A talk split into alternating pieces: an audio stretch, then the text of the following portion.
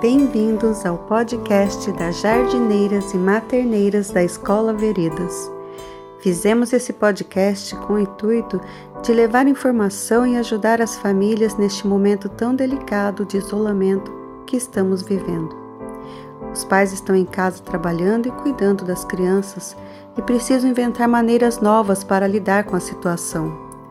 Nós, professores, Estamos com os nossos corações e pensamentos voltados para as famílias dos nossos alunos e fizemos esse podcast como uma forma de ficar mais perto, de dar mais apoio, levando nossas vivências da pedagogia Waldorf para vocês. Os pais do jardim que nos ouvem, fiquem à vontade para procurar as professoras de sala e dar suas opiniões do que falamos aqui. Elas são muito bem-vindas. Eu sou a Sandra, uma das professoras da escola e hoje nós chamamos o pesquisador da infância e pai da nossa escola, Gandhi Piorsky, para falar um pouco sobre a relação da criança com sua casa. Muito bem-vindo, Gandhi. Bom dia. Quero lhe agradecer por esse convite de poder participar desse diálogo em que a comunidade escolar da Veredas vai poder ouvir e poder é, participar de algum modo e refletir sobre essas coisas que nós conversaremos aqui hoje, né? Então, nesse sentido, também quero dar um olá para todas as pessoas, dizer que eu já tenho uma ligação não de hoje com as escolas Waldorf, assim, no sentido de que uma outra filha minha que já terminou o ensino médio ano passado, já está na universidade, estudou desde o jardim, escola Waldorf. Eu já acompanhei de perto, já estive em diretoria, já conheço um pouco da dinâmica e do pensamento das escolas Waldorf. Muito pouco, porque não estudo antroposofia e nem estudo pedagogia Waldorf, mas tive esses contatos né, e essas vivências com toda essa cosmovisão que a pedagogia Waldorf traz, né? E mas que sou recém-chegado na Veredas, eu e a, Cacau, minha, minha, companheira, e a Janaína estuda no Jardim, então eu estou aos pouquinhos chegando e, e observando, aprendendo, ouvindo e ainda não me engajei assim tão diretamente nos, nos trabalhos e na participação assim, da comunidade escolar. Mas, assim, para dizer apenas que é, eu falo de aqui também de um lugar de um pai que se considera já antigo na, na pedagogia Waldorf, né? E, e também porque para dizer que falo de um lugar de, de confiança nesse trabalho, de que acredito nessa é, nesse movimento pedagógico que acontece no mundo todo, para dizer que é, gosto das possibilidades de reflexão e de maturação com outras visões, né, assim, de pensamentos pedagógicos que podem ou se não pensamentos pedagógicos, mas investigações que podem enriquecer a, a pedagogia Waldorf é, nas regiões aonde ela, nas culturas aonde ela né, se, se assenta né, e se propõe a dialogar e que e cada vez mais se vê a necessidade de ampliar esse diálogo nas culturas com as quais ela ela, ela nasce, ela dialoga, ela, né, ela convive, né? E e, então, por isso aqui eu trago essa referência de, de já ter alguma algum aprendizado, assim, porque eu me considero sempre aprendendo, né, com, com a pedagogia Waldorf, pelo que percebo na, no desenvolvimento das minhas filhas, né, assim, e, e também por considerar que é um pensamento que tem um grau de complexidade e principalmente se ligamos essa pedagogia à base filosófica da antroposofia. Né? E, então é, um, é vasto esse saber e eu nem de perto alcanço o princípio dele, né? Assim, eu estou aqui falando de um lugar de, de pai mesmo e, e de um lugar de assim de, de uma pessoa que desenvolve pesquisas na área da infância, mas por outras vias que não o pensamento antroposófico, né? E que já percebi que muitas vezes essas, essa pesquisa toca em elementos é, da antroposofia, até porque tem alguns autores da filosofia por, pelos quais eu transito que, é, que trabalham com a imagem, que trabalham com a imaginação, né? esse é meu núcleo de estudos, né? nas antropologias do imaginário e também das filosofias que estudam imaginação, e que quando a gente entra no campo da vida imaginária, é, com certeza a gente vai tocar em muitas semelhanças do pensamento antroposófico, porque acho que, até onde eu compreendo, a pedagogia Waldorf é uma ciência das imagens, né? ela essencialmente aprimora a inteligência da imaginação é, da criança. Né? E trabalha para despertar imaginação criadora nas crianças. Né? Então, é, hoje aqui, assim, eu quero dizer que trago alguns pequenos elementos assim para nossa reflexão dentro dessas bases assim da imaginação, né?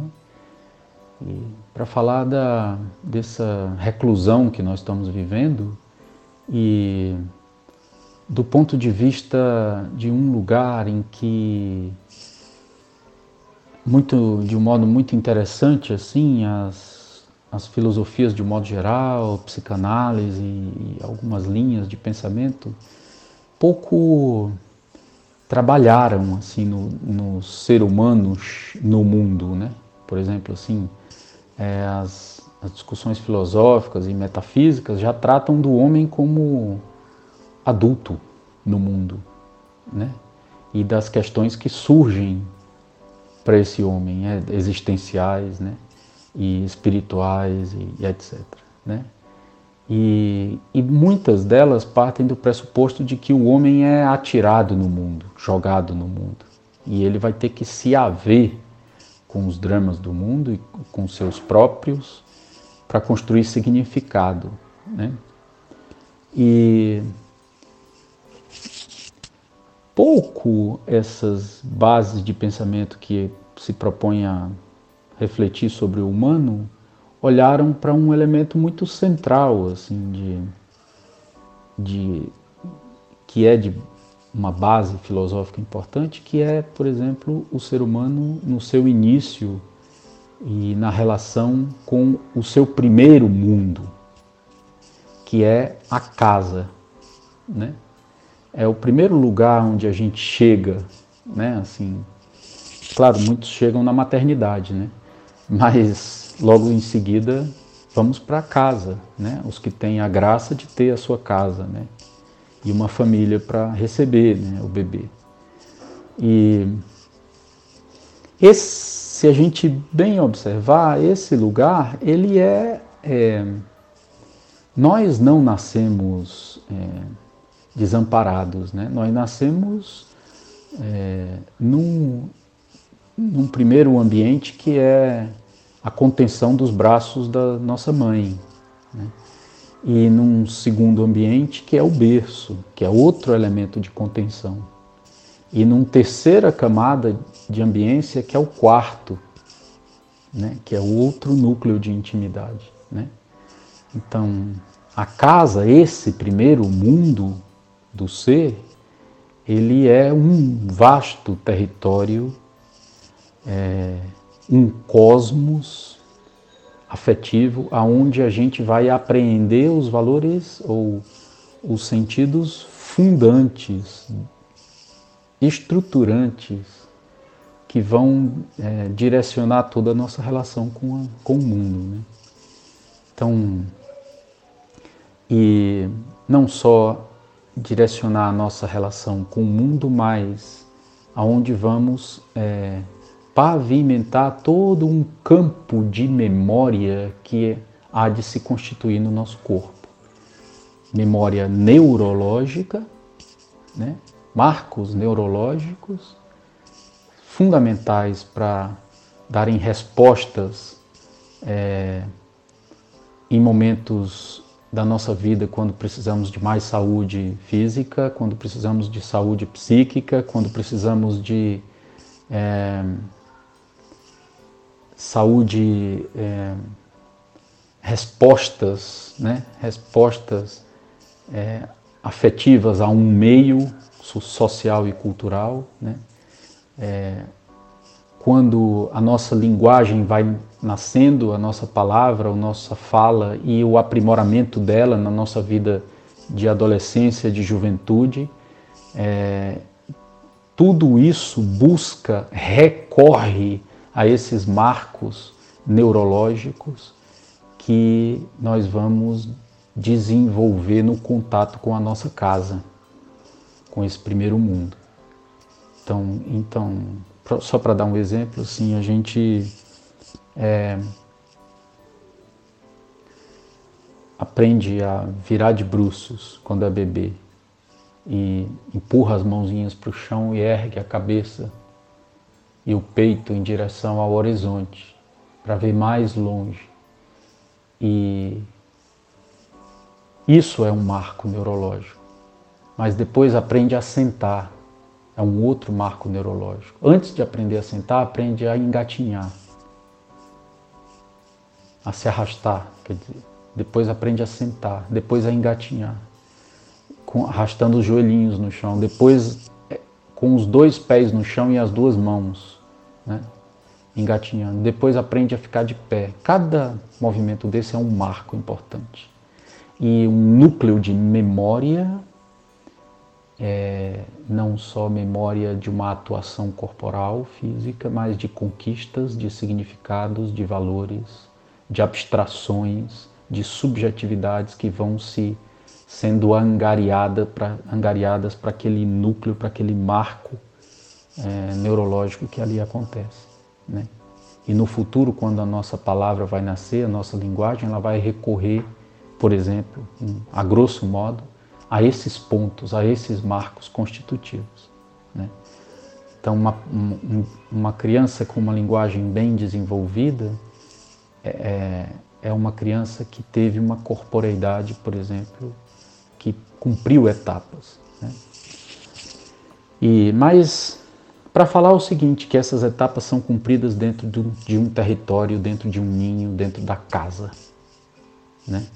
E é aí o, o lugar de significados. Né? Então, o quarto, o berço, é um primeiro grande vórtice de significados. Né? A intimidade daquela ambiência. Ali a criança constrói muitos sonhos de intimidade, deposita seus sonhos nos ambientes do quarto. Né? E se a gente for ver bem, a nossa memória, ela não está guardada no tempo, mas ela está guardada no espaço. Se a gente volta na nossa memória de infância e visualiza o quarto onde a gente cresceu, a gente vai ver, a gente olha para aquilo, a gente nos vê por uma imagem, brincando com determinado brinquedo, dormindo numa determinada cama, olhando para o teto e vendo uma infiltração no teto. Então é tudo por imagem que a gente vai guardando a nossa experiência né, de memória, né, de passado. Né? Não é no tempo. É, é claro que é, existe um sentimento do tempo que envolve essa imagem, né? Assim, de um tempo vivido. Há uma aura, há uma atmosfera emocional e afetiva daquele tempo vivido que a gente acessa pela imagem da memória. Né? Mas as coisas estão guardadas na nossa memória pelo espaço físico, pela imagem do espaço com o qual a gente convive. É no espaço da casinha de boneca, é no espaço debaixo da cama, é no espaço do berço, é nesses territórios onde a gente vai é, recorrendo a eles para lembrar das coisas. Quando a gente lembra, tem uma imagem espacial. Né? Então, por exemplo, o quarto é uma poderosa imagem de guardar intimidades da vida da criança, né? de sonhos, de medos. A noite é onde se conta as histórias, né? e todo o mundo onírico dos contos que se abre para a criança. Né? E ali, naquele mundo, é outro grande invólucro de intimidades, porque um conto, a espacialidade interna que ele abre na criança, a quantidade de imagens que ele gera, é, adentra a criança ainda em mais mundos de sua própria intimidade, em contato com elementos, com forças, né? É, dinamismos de energia do ser dela que os contos vão tocando e abrindo. Né? Então, é, o quarto ele, ele guarda camadas desses aspectos de contato íntimo com as coisas. Né? É, se a gente for ver bem, nos quartos estão muitas miniaturas de brincar. Né? E a miniatura é mais um símbolo, mais um elemento dessa potência de entrada no íntimo das coisas. Quanto menor o brinquedo, quanto menor a, a, a casinha, mais intimidade a gente consegue guardar, mais segredo e sonho a gente consegue guardar, mais experiência de é, aproximação do nosso ser com o ser do mundo a gente consegue exercitar. Né? Então, assim, eu conheci assim, nas pesquisas, nas etnografias pelo Brasil, né, que eu andei muito em comunidades tradicionais e quilombolas e populações de pescadores e ribeirinhas da Amazônia e buscando as crianças em contato com a natureza e, e coletando seus sonhos, né, e desejos e pulsões e corporeidades. E, então, é, encontrei, por exemplo, entre as crianças, os índios Canela do Maranhão, é, as bolsinhas de guardar segredo. São bolsinhas feitas pelas, feitas pelas meninas de palha. Então, quanto menor a bolsinha, elas dizem, elas mesmas confeccionam, maior é o segredo que se pode guardar dentro dela. Entre os quilombolas do Maranhão também encontrei esse dizer, né? Do, nas, nas corfos, né? que são também tipos bolsinhas, de guardar prendas presentes. Então, quanto menor o cofinho, maior é o presente que nele se guarda. Então, essa inversão de que a intimidade guarda o todo, de que o ínfimo guarda o máximo, o grande. Né? Então, como a ideia, por exemplo, da semente que guarda um carvalho que vai viver 500 anos, mil anos, mas está toda a síntese do carvalho está naquela semente. Né? Então a, a imaginação faz esse jogo, é, essa relação é, também no brincar da criança, com, do mesmo modo que a natureza estabeleceu sua relação de expansão na vida. Né? Então a criança vai na semente da, das coisas, ela se interessa pelo mínimo, pelo núcleo, pelo, pelas miniaturas, por exemplo, que é um campo aonde toda a vitalidade se guarda da experiência. Né? Então, os quartos, de um modo geral, e aqui eu estou falando assim em proporções, né, porque eu sei que muitas pessoas têm suas casas que têm os ambientes de brincar, né, e às vezes poucos brinquedos nos quartos. Mas, de um modo geral, né, o quarto da criança ela guarda esses núcleos de experiência e muitas miniaturas. Né? E aqui eu usei a palavra muitas também já para trazer um ponto assim importante de que quanto é, existem quartos das crianças abarrotados de brinquedos, né? E quanto mais excesso e principalmente brinquedos industrializados, menos o olhar da criança se aprofunda na experiência, mais ele se torna raso e superficial, porque o excesso faz com que o olhar passe rápido pelas coisas, né? E quanto menos, mais a criança explora, mais a criança adentra os universos, é, é, vamos dizer assim, anímicos que se guardam ou que evocam o ser da criança para se guardar, para se aprofundar nessa, é, nesses pequenos territórios, né, que a gente chama de brincar, mas considero que são pequenos territórios aonde o ser realiza sua lavra, né? aonde o ser se abre para a experiência do mundo, aonde o ser investiga as possibilidades de criar sentido no viver, né? Então esses pequenos é, lugares, terrenos, aonde que são os brinquedos, aonde as crianças vão, é, vamos dizer assim, encarnar seus sonhos de viver, né? trazer para o mundo, dar forma a eles, narrá-los, né? Então é, a gente precisa ter uma atenção com isso no sentido de que a indústria de brinquedos não está nem aí para isso. Né? A indústria de brinquedos ela quer mesmo é vender envolver os pais, as famílias e as crianças em ciclos de consumo, em séries. Se vocês bem observarem, até a década de 80, brinquedos eram os brinquedos da estrela, né?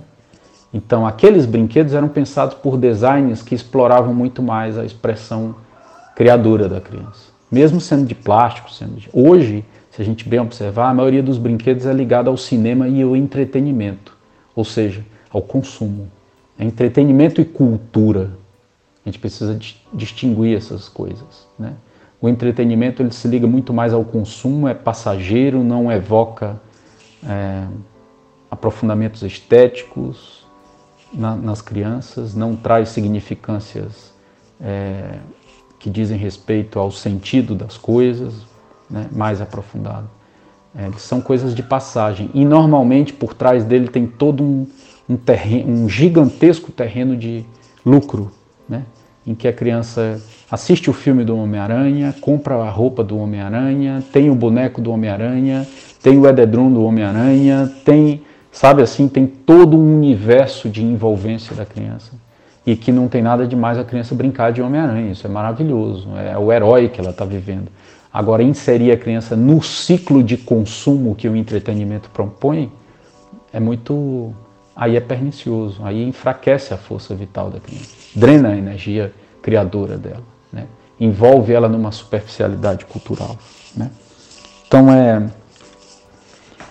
acho que é, nesse sentido, hoje os brinquedos estão muito mais ligados ao entretenimento, a, a personagens de filmes, a, de desenhos animados e etc.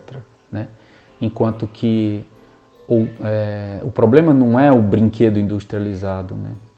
E eu acho que até na primeira infância a gente precisa ter mais cuidado com o brinquedo industrializado e, e trazer elementos mais naturais para eles se relacionarem. Mas o maior problema é inserir as crianças no mundo de consumo e que a gente não dá conta, porque é cheio de linguagem subliminar que vai envolvendo as crianças e superficializando a experiência, a inteligência criadora delas, a, in, a relação intuitiva com os fundamentos do viver. É, é, é, que nem filtro solar. Quanto mais a gente usa, mais a pele fica sensível. Né?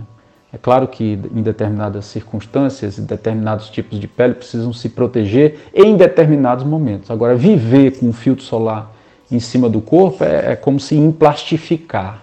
Né? o corpo já não se relaciona mais com, com a biologia, com a vida, com o ecossistema. Né? O corpo fica isolado do ecossistema. Assim, criando uma imagem, né? É, mas procurem seus dermatologistas, eu estou aqui só criando uma imagem. mas, assim, é, querendo dizer que é, é existe uma uma relação que a criança desenvolve com a matéria da vida, que essa relação não é mero, não é mera descoberta. Não é para desenvolver somente a motricidade da criança, que os discursos em torno do brincar passam muito por aí. Ou porque desenvolve neurologicamente algum aspecto em que a criança vai ter mais eixo corporal, ou mais propriocepção no espaço, ou é, não, não é só isso. Né? Existe um campo comunicante do ser, e aqui eu estou dizendo ser não no sentido é, assim, o ser individual, mas ser vida. Vida é comunicação. A natureza é cheia de semântica, de linguagens. Nós não somos apenas nós seres humanos que desenvolvemos linguagem, né? E talvez nós desenvolvamos só nós a palavra, mas existem tantas outras formas de linguagem, existem culturas nos seres da natureza. Né? É, códigos comportamentais complexos, mas que são inteligentes, que se adaptam, que é, encontram soluções, é, que dialogam, que se comunicam por diálogo, que emitem mensagens. Hum? Então, a matéria do mundo natural ela é carregada desses princípios dialógicos. E o nosso corpo é uma das formas materiais desse mundo natural. Nós somos natureza também. Então, quando a criança contacta matéria natural e natureza, existe um campo de diálogo, que eu quero dizer até do ponto de vista da física, frequencial. Né? Então, um exemplo. Hoje já se estuda nas medicinas quânticas é, elementos frequenciais para auxiliar crianças, por exemplo, com autismo, né? através da música, através de outras emissões de frequência, né? mas, por exemplo, tem todo um campo de estudos ligados à, à, à música, à musicalidade. Então, às vezes, tem determinadas músicas que têm um tipo de, de frequência que sintonizam com a frequência cerebral e com a energia vital de uma criança que tem um determinado tipo de autismo. E quando isso acontece naquele momento, a, a criança que tem dificuldade em, em se abrir para algumas experiências e aprendizados, ela, naquele momento ela imediatamente se abre e desenvolve uma série de relações e diálogos e aprendizados com materiais, com pessoas, com animais, com é, importantíssimos para a superação daquela luta que ela desenvolve com ela própria para acender possibilidades relacionais assim com a vida, né? Então, então o som é uma matéria natural, né? Ele não é uma matéria nesse sentido assim sólida, mas ele toca. Ele é uma, ele percute nos tímpanos. É uma percussão é uma frequência percussiva. Isso é um grau de matéria. Né? E, então, para dar um exemplo assim, mais concreto dessa ideia de frequência e da relação das crianças com a matéria natural do mundo. Né? Mas para outra, outra pedagogia que a matéria traz, ela não é dada a forma pronta das coisas.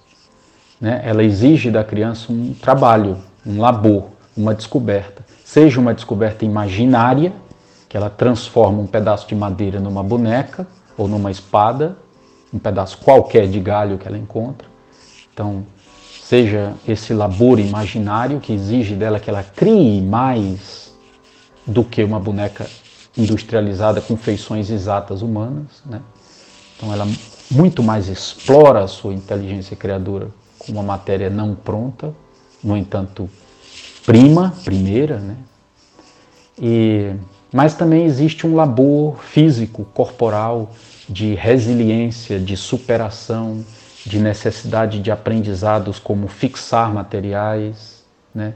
de a paciência e a relação com o tempo, né? a temporalidade, a duração temporal da experiência, né? que exige muito mais resiliência, autonomia, capacidade de lidar com as frustrações e né, coisas desse âmbito que a gente já conhece, assim, né? mas que é, trazem a criança, exigem da criança que ela traga a si própria, a sua própria força na relação com as coisas. E não ah, se relacione de forma passiva e dada. Quero dar um exemplo. Quer ver um bom ou um péssimo exemplo de relação passiva? com as coisas que impreguiça a inteligência criadora das crianças, a Peppa Pig e tantos outros desenhos animados. Mas vamos aqui na Peppa Pig. Então, aquele desenho para crianças de 3, 4, 5 anos de idade, é, é delicioso para as crianças, é viciante. Quem tem filho pequeno que já viu um pouco de Peppa Pig sabe o quanto é viciante. A criança ama porque ele é inteiramente bonitinho, corretinho, organizadinho e dado. Então a criança, a Peppa Pig diz: Eu quero desenhar. E aí o desenho diz: Então a mamãe da Peppa foi buscar o papel, o lápis e deu para ela. E a Peppa desenhou uma xícara. E aí a Peppa coloca o dedo, o lápis em cima do papel e imediatamente a xícara se forma. Então a Peppa, pelo que eu entendo, deve ter por aí 4, 3,5, 4, 5 anos de idade. Uma criança nessa idade não faz uma xícara daquele jeito. E, e muito menos imediatamente. Ou seja, a mensagem subliminar que aquilo está passando para a criança é de pleno conforto. É que as coisas se fazem muito facilmente e se resolvem muito rapidamente. E não tem dificuldade, não tem atrito. As dificuldades que surgem na Peppa Pig são, são muito facilmente resolvidas. Não, não desestabiliza a criança. E a criança é capaz de ficar horas ali diante daquilo e recebendo essas mensagens subliminares de que a vida é sim, é fácil, que tudo se resolve rapidamente, que não existe frustração, que não existe sofrimento e que para ela conquistar as coisas vai ser muito simples e que o corpo dela é, é capaz de fazer tudo sem nenhum aprendizado. Né? Então, no fundo, é, são esses códigos que a, são transmitidos para a criança. Né? E ao passo que a gente sabe que a vida não é assim. Né? E, então, é, esse, por exemplo, é um, um, uma boa ou uma referência não boa de, de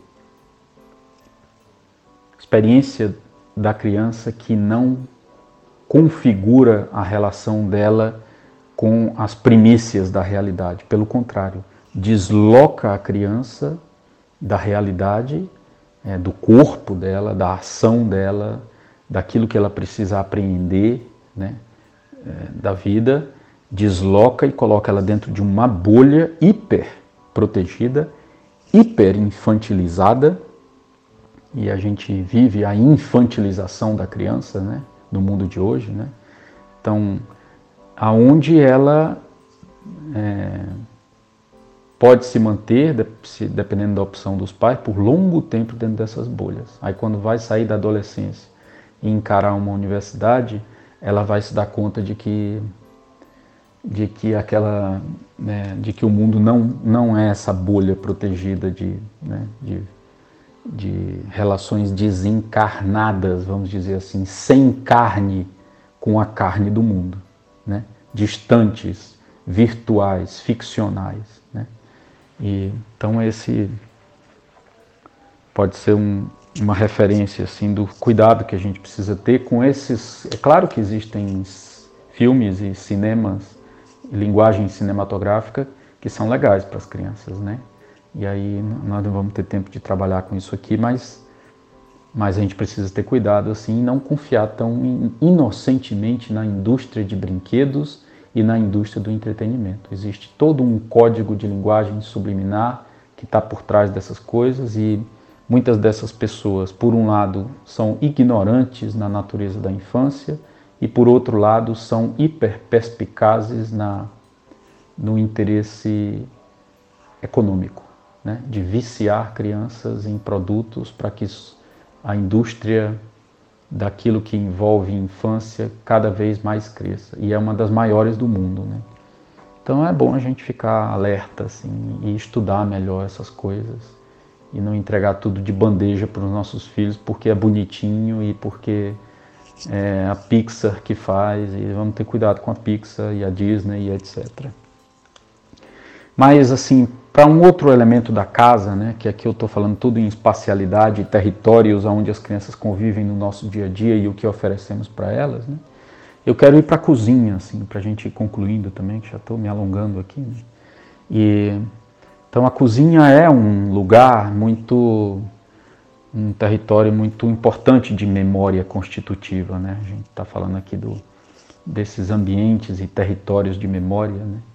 Então a, uma casa, né? Ou se a gente observa assim a casa na cozinha, a cozinha na casa, né?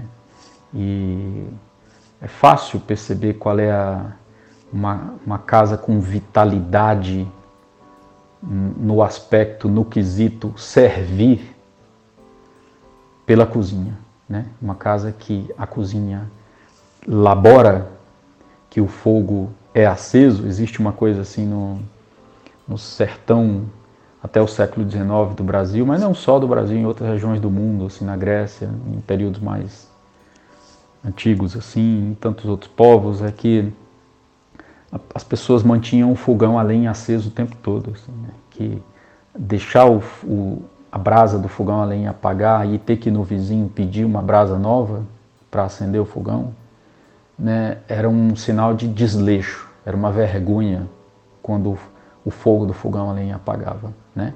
Porque esse é um código, um símbolo de nutricional, de vitalidade, de, de serviço amoroso dentro da família, né? Nutrir bem os filhos, nutrir bem a si próprio, né? E esse nutrir bem não diz respeito a comer muito, né?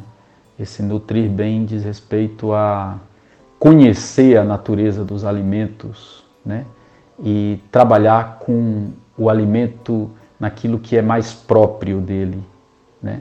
Compreendendo o seu desenvolvimento, o seu, as suas tendências, o seu, o seu funcionamento natural, para que melhor ele se abra, ele se vitalize para nos nutrir.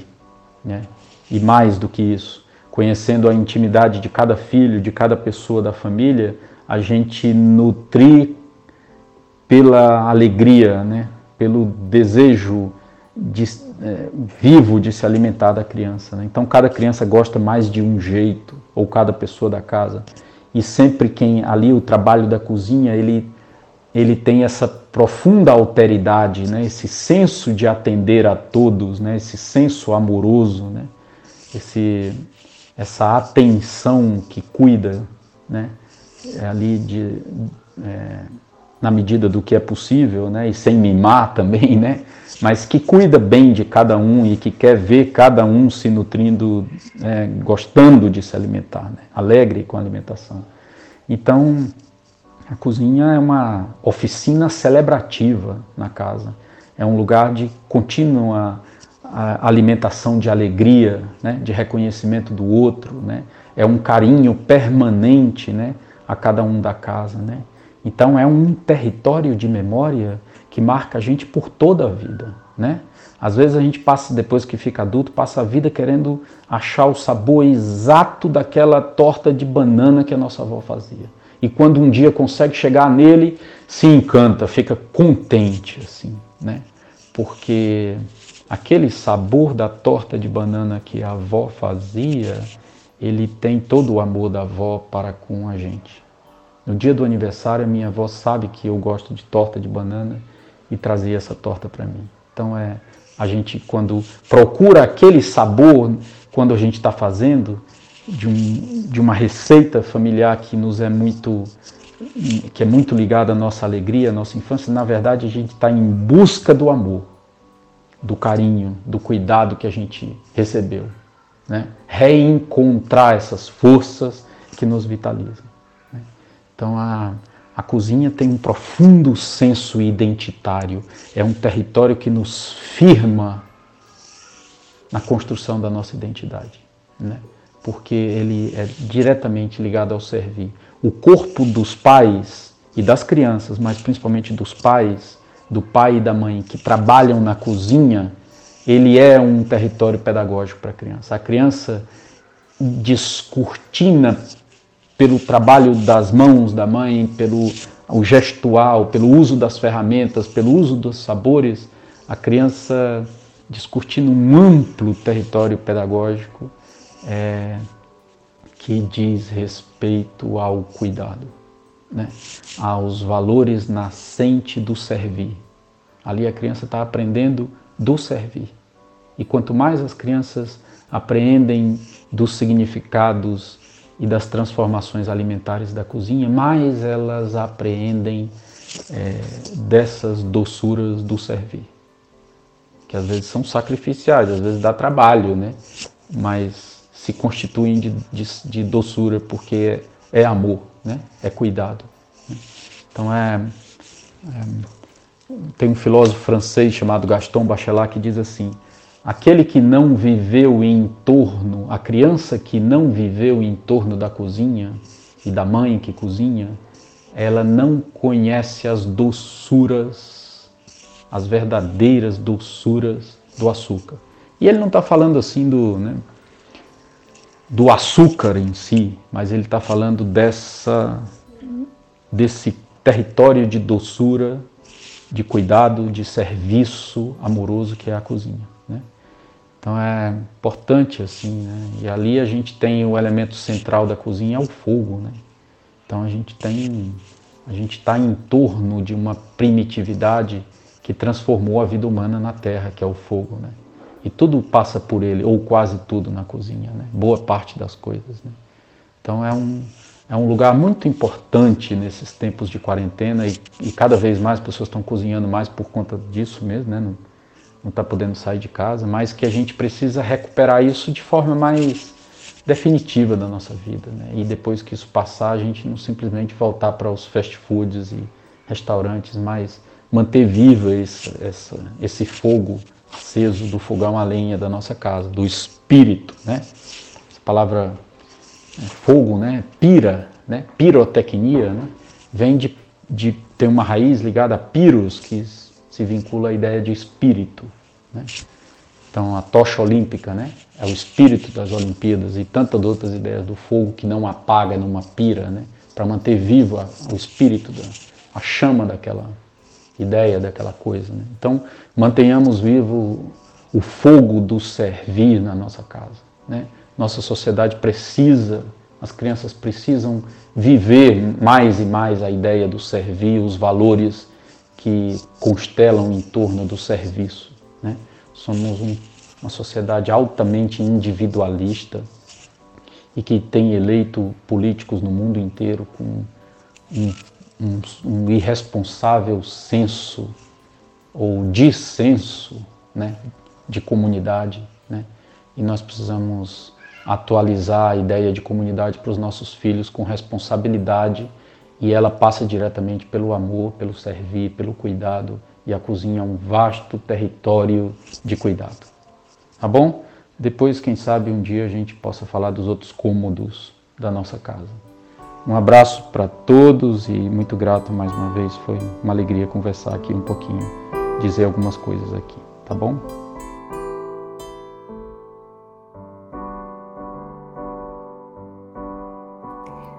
Obrigada por compartilhar conosco essas reflexões tão ricas. E assim chegamos ao fim de mais um podcast. Até a próxima!